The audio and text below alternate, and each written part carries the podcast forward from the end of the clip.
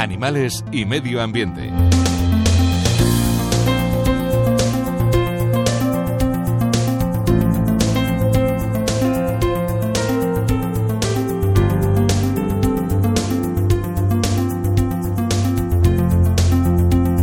El miércoles 23 de junio a las 4 de la tarde estaba yo viendo la tele y teníamos puesta la 2 y comenzó un programa de mariposas, cosa inusual porque los programas de, animales en la tele suelen tener de base tiburones, cetáceos, eh, leones, eh, tigres y animales parecidos.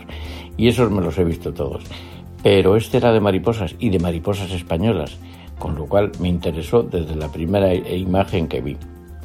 El que lo ha hecho Alberto José Redondo ha hecho una maravilla, desde aquí se lo digo por si se lo cuenta alguien, y ha hecho una cosa preciosa, documentadísima. Se le ve que es un especialista principalmente en licénidos, porque se lo sabe todo, el ciclo de todas las licenas lo ha grabado. Son mariposas pequeñitas, azules la mayoría, eh, que tienen costumbres muy curiosas. Se asocian con las hormigas para sobrevivir, las hormigas las cuidan, llevan las orugas a los hormigueros. Bueno, hacen muchas cosas que son muy importantes. Eh, y en Andalucía hay muchas especies. Alguna de ellas yo reconozco que la desconocía, no la había visto nunca viva, pero me lo pasé muy bien. Pero tocó todos los palos que dicen ahora. Empezó por la mariposa más, una de las más emblemáticas de España, el Parnasius apollo, una mariposa de montaña. Empezó por el de Sierra Nevada, el Nevadensis, y recorrió así casi toda la geografía y casi todos los temas de mariposas españolas. Eh, no tocó las vanesas, algunas de mis preferidas, como la vanesa antíopa, que es nórdica de aquí, por lo cual deduzco que este señor es más del sur que del norte. Y, bueno, yo me lo pasé bomba. Estuvo contando muchas historias muy interesantes, interesantísimas. Yo les recomiendo que le busquen, que estará colgado en televisión española y que no se le pierdan este documental de mariposas.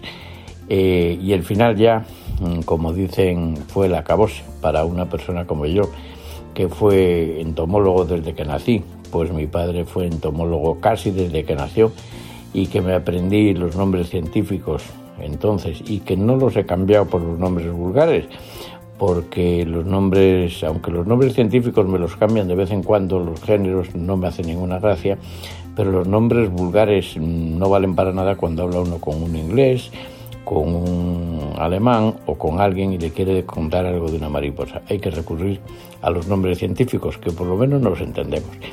Bueno, pues el final, que fue muy curioso y me descubrió unas cosas muy importantes y que coincido con él plenamente, cada vez hay menos mariposas, lleva muy mal camino, fatal porque se han ido al monocultivo y donde hay monocultivo, las mariposas como cada una come una planta, pues no pueden vivir.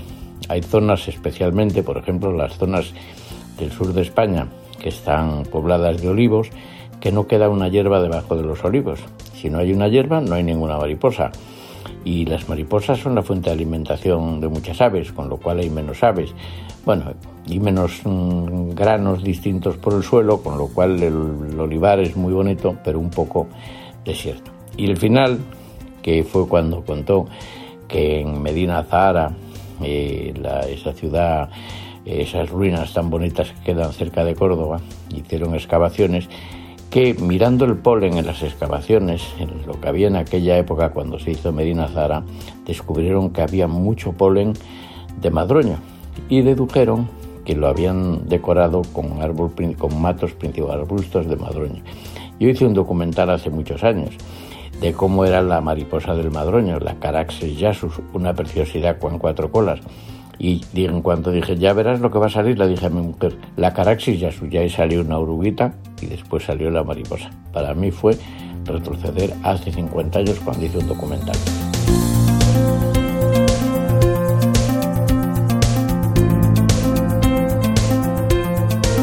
José Ignacio Pardo de Santillana presidente de la Fundación Zoo de Santillana para Radio 5.